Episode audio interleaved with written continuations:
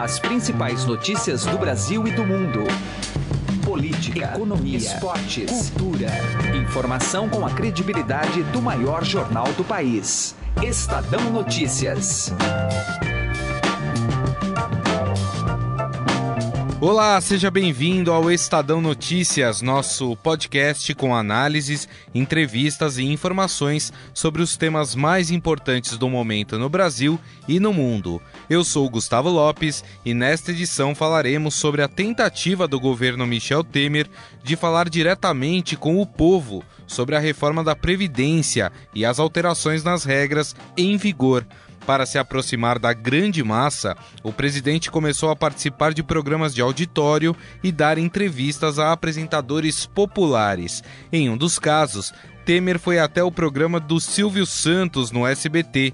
Defensor da reforma, o dono do baú fez uma tabelinha com o presidente sobre os pontos polêmicos do texto, que deve ser votado em fevereiro na Câmara dos Deputados.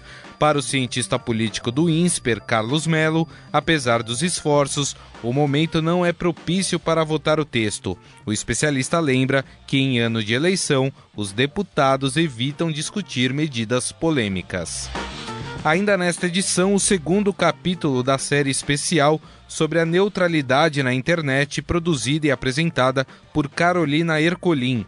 Após os Estados Unidos liberarem os provedores de internet para cobrar mais dependendo do serviço utilizado pelo usuário, políticos, entidades da sociedade civil e o judiciário prometem se debruçar sobre este assunto.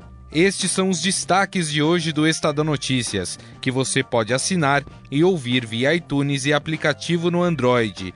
E também pode seguir nas plataformas de streaming Deezer e Spotify. Em ambas, basta procurar pelo nome do programa na busca e passar a acompanhar todas as nossas publicações. Para mandar seu e-mail, o endereço é podcast@estadão.com. podcast@estadão.com. Ouça e participe. Estadão Notícias. Direto ao assunto. Com José Neumann e Pinto.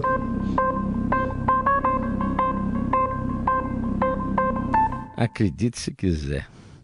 O senhor Michel Temer, que diz que é constitucionalista, professor de direito, e é presidente da República, porque a Câmara liberou duas vezes a, de, de responder a uma investigação de que participava do quadrilhão do PMDB, disse que preferia ver o Lula disputando a eleição. Disse de novo, repetiu o que já tinha dito, e que eu massacrei no artigo que eu escrevi para o Estadão, O Vendedor de Greves, publicado na quarta-feira da semana passada.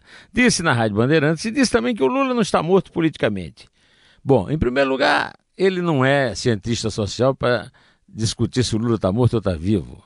O Lula está vivo, biologicamente. Enquanto estiver vivo biologicamente, está vivo politicamente. E daí? Foi condenado. Na última instância que julga o fato, qualquer recurso do Lula, da defesa dele, vai abordar temas meramente de direito. Ele é criminoso, é, praticou, segundo a justiça, segunda instância, crimes de corrupção e lavagem de dinheiro. Não pode participar da eleição porque é ficha suja, porque foi condenado e teve a condenação confirmada na segunda instância, no, por 3 a 0 no Tribunal Regional Federal da Quarta Região em Porto Alegre. Com isso, o Temer é, cospe na faixa presidencial que usa, porque investe contra as instituições da República e não esconde o jogo dele. O jogo dele é o seguinte: ele quer que o Lula participe das eleições para talvez se livrar de alguma acusação do Lula no futuro, numa delação premiada, e mais sobretudo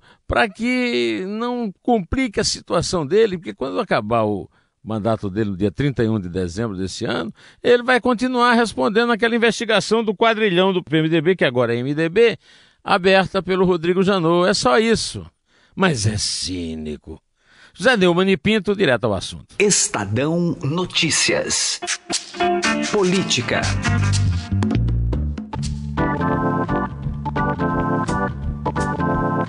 A estratégia do presidente Michel Temer de popularizar a reforma da Previdência está correta, mas chega com quase dois anos de atraso e pode ter efeito limitado. A análise é do cientista político e professor do INSPER, Carlos Melo, que conversou com Raíssen Abac. O nosso tema agora é a tentativa do presidente Michel Temer de popularizar a reforma da Previdência. Para isso, ele próprio está dando mais entrevistas e até mesmo em programas populares, como os de Silvio Santos e de Ratinho. E sobre esse assunto, nós vamos conversar com o cientista político e professor do INSPER, Carlos Melo. Professor, como é que o senhor vê essa estratégia do presidente Michel Temer pessoalmente tentando convencer aí os cidadãos da necessidade da reforma da Previdência? Pode dar certo uma estratégia desse tipo? Olá, Heisen. É, sempre pode, sempre pode dar certo. Agora, eu, eu avalio que essa estratégia ela vem com quase dois anos de atraso, não é? É, a necessidade da reforma da Previdência é sabida há muito tempo. Uh, o momento da sua dramatização talvez fosse mais apropriado logo depois é, do afastamento da presidente Dilma, quando o presidente Temer assumiu o seu lugar, ainda sem, sem o peso uh, de todo o desgaste das denúncias que vieram na sequência. Né? Hoje o, o, presidente amarga uma impopularidade muito grande e amarga também uma desconfiança muito grande sobre, sobre o seu papel político. Então é correto, o papel do presidente da República é, é esse mesmo, tem que dar a cara, tem que convencer, tem que persuadir é, a, a população para que haja a partir daí uma pressão sobre o Congresso Nacional mas eu, eu temo que, que esse atraso acabe levando a um efeito limitado dessa ação. Professor, com, uh, convencer o cidadão, vamos chamar aqui sim de o cidadão comum, né, o grande público, é um passo para convencer os deputados ou são duas frentes diferentes? Vamos lá. É, por que, que os deputados não estão, estão reativos em, em votar a reforma da Previdência? Porque tem medo do eleitor, tem medo do cidadão comum. Né? Eles vão às suas bases e verificam que, que a, a percepção de uma reforma da Previdência é negativa. É? A percepção que se tem é que a reforma seria feita é, contra os aposentados, contra os tais dos velhinhos da, da Previdência Social. E não é verdade. A reforma ela passa por, por, outros caminhos. A reforma ela é necessária e uma grande parte da população estaria protegido, ou pelo menos relativamente protegida pela pela reforma, pelas regras de transição e tudo mais. Então, fazer esse esclarecimento à população é sempre muito importante porque diminuiria a pressão sobre o, o, parlamentar. Agora, tem uma outra questão, e a sua pergunta ela embute esse raciocínio. É verdade também que o, o parlamentar brasileiro hoje, na sua imensa maioria, ele vota mediante a, a acordos que o favoreçam não só é, ali na, na, na opinião pública, mas no dia a dia concreto da relação com as suas bases. Né? Eu estou me referindo à, liberação de verbas, eu estou me referindo à, à, liberação de cargos, é? de recursos públicos. É? E nesse aspecto, o, o, governo do, Michel, do presidente Michel Temer, ele é devedor, é? porque já, já negociou muito, negociou inclusive a sua manutenção no governo por ocasião das denúncias todas que, ele, uh, prometeu muita coisa e, ao que consta, uh, pagou pouco. Né? Então, uh, há esses dois fatores. A negociação, eh, eu diria, de, de baixíssimo nível, fisiológica, no Congresso Nacional, que, que esse governo aderiu, aderiu a esse bicho, e há também a, a questão da pressão popular, do esclarecimento popular, funcionando como um alívio para que o parlamentar possa votar de uma forma mais tranquila num ano eleitoral. Professor, o teste seria, na sua avaliação, quando? Logo na volta mesmo? Já vai dar para sentir o, o, estado de ânimo dos parlamentares? Já vai ser possível logo de cara sentir isso? Eu acho que, que vai se dar um, um tempo, né? Tem, temos aí carnaval, temos aí uma certa dispersão, talvez uma, uma votação paralela para sentir é, qual é o clima, espécie de um esquenta, né, para sondar a disposição é, do parlamentar. Veja, são 308 votos, não é pouca coisa. É? O governo já chegou a ter 360, 366, mas é naquele momento em que eu me referia no começo da nossa conversa, que era um momento em que a popularidade era relativamente alta e que não pesava é, dúvidas com relação a, ao próprio presidente da República. É, nesse momento aqui é muito mais complicado, a popularidade é baixa, houve uma série de, de denúncias, desgastaram o desgastaram o próprio presidente da República, e é ano eleitoral, né? Quer dizer, nós estamos aí a. É, vamos, vamos há oito meses né, de, uma, de uma eleição é, complicada para quem, quem tem mandato dado, dada a, a toda a, a, degradação da política nos últimos anos, né? A, dado o, o, desgaste dos últimos anos, né? Então é, é delicado. Talvez o melhor momento mesmo fosse até votar depois da eleição e não antes da eleição. Agora, só para a gente encerrar, professor, considerando a própria eleição, mas um, um, outro fator. Semana passada tivemos a condenação do ex-presidente Lula em segunda instância.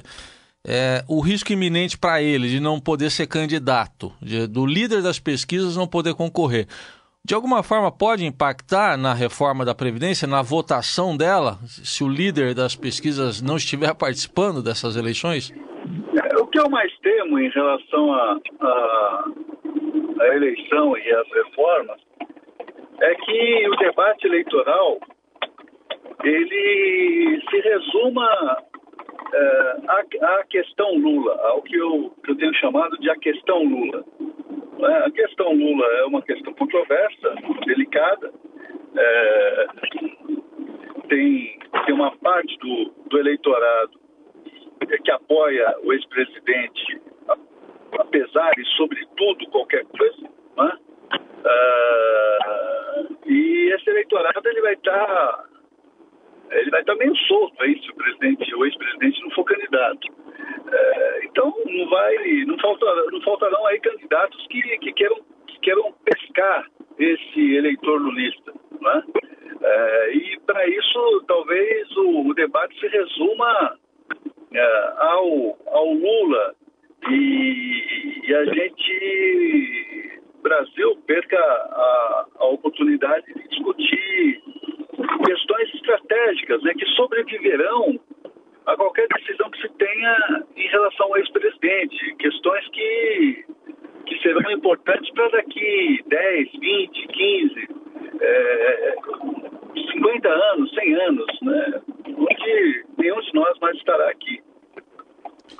Aí a análise do professor e cientista político do INSPER, Carlos Melo, falando sobre essa estratégia do presidente Michel Temer de pessoalmente ir até programas populares de televisão para tentar emplacar a reforma da Previdência. Professor, obrigado pela atenção. Até uma próxima oportunidade.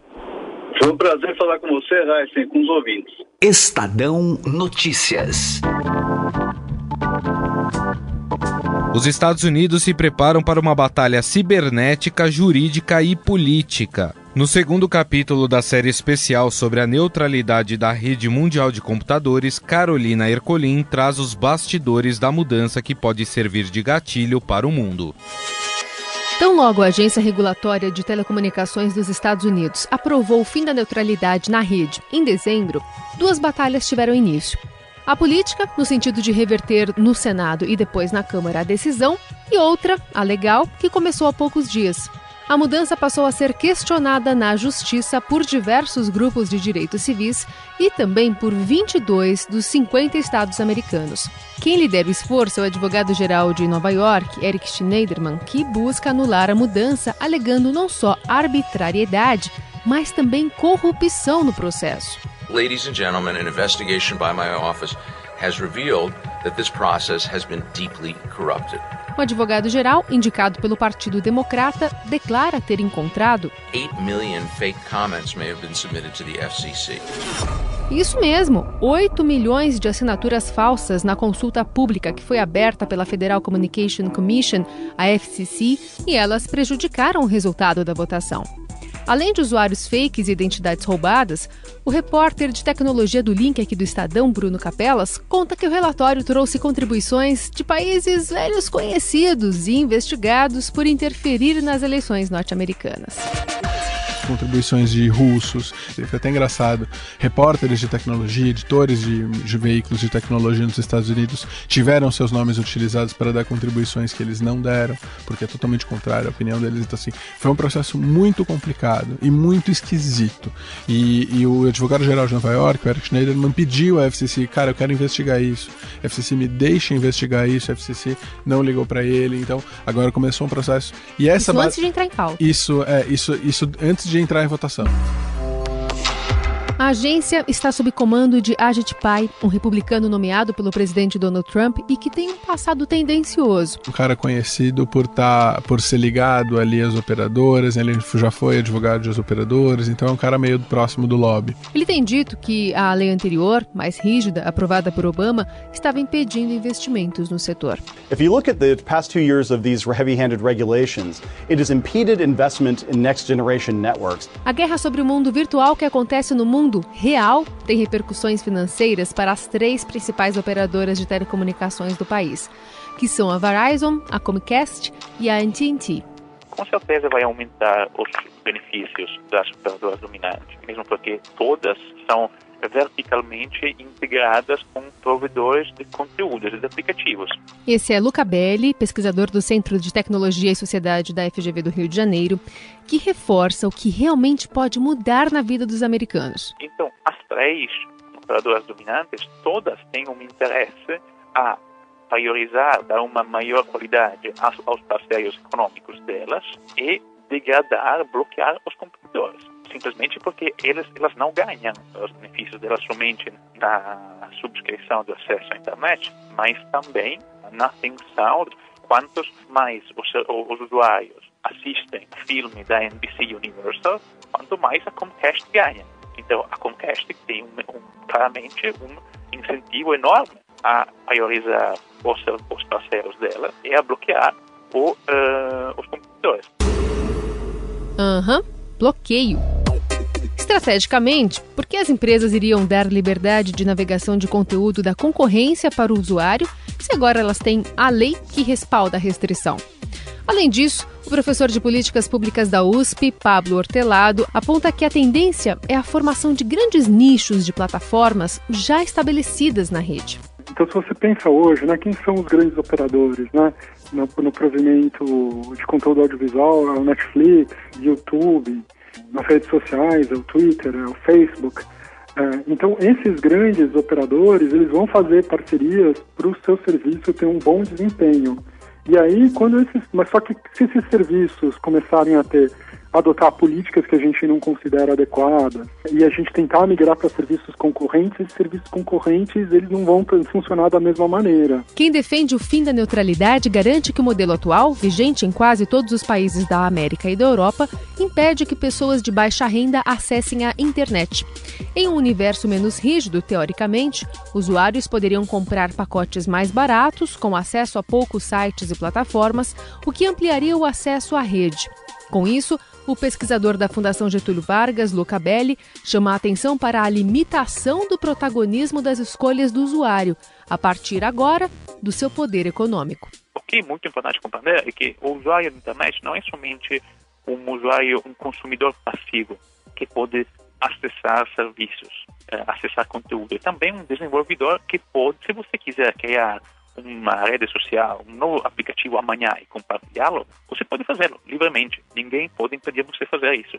Inclusive, o Facebook e o Google nasceram como serviços desenvolvidos para estudantes universitários que um dia tiveram uma ótima ideia, um dia depois a desenvolveram e dois dias depois estavam no ar para todo mundo e de graça. Esse tipo de comportamento não é possível quando você tem que negociar um acordo com a operadora para não ser bloqueado, para não ser uh, degradado ou para ser priorizado.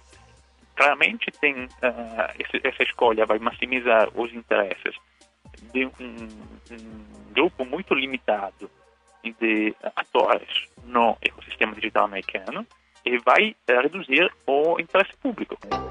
Segundo os especialistas, o Brasil ainda pode sofrer pressões por mudanças, apesar de não sediar nenhuma das principais operadoras americanas no país. Procuradas pela nossa reportagem, as empresas, representadas pelo Sinditele Brasil, se recusaram a comentar o assunto. No entanto, em dezembro, a entidade defendeu a flexibilização da neutralidade da rede em território nacional. Mas afinal, o Marco Civil da Internet, aprovado em 2014 pelo Congresso, impede ou só dificulta alterações na lei aqui no Brasil? E qual o risco real de os Estados Unidos abrirem um precedente para o mundo? Você acompanha na terceira parte da série especial sobre a neutralidade na rede.